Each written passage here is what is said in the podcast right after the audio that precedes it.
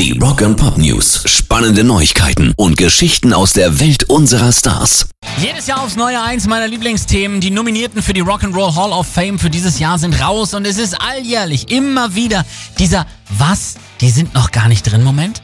2021 nominiert sind unter anderem die Foo Fighters, Rage Against the Machine, Tina Turner und ja, auch die sind noch nicht drin, es ist kaum zu fassen. Iron Maiden.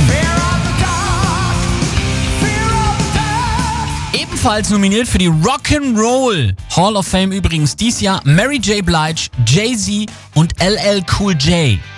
Nicht nominiert nach wie vor bleiben so Leute wie Ozzy Osbourne oder Judas Priest. Aber hey, LL Cool J.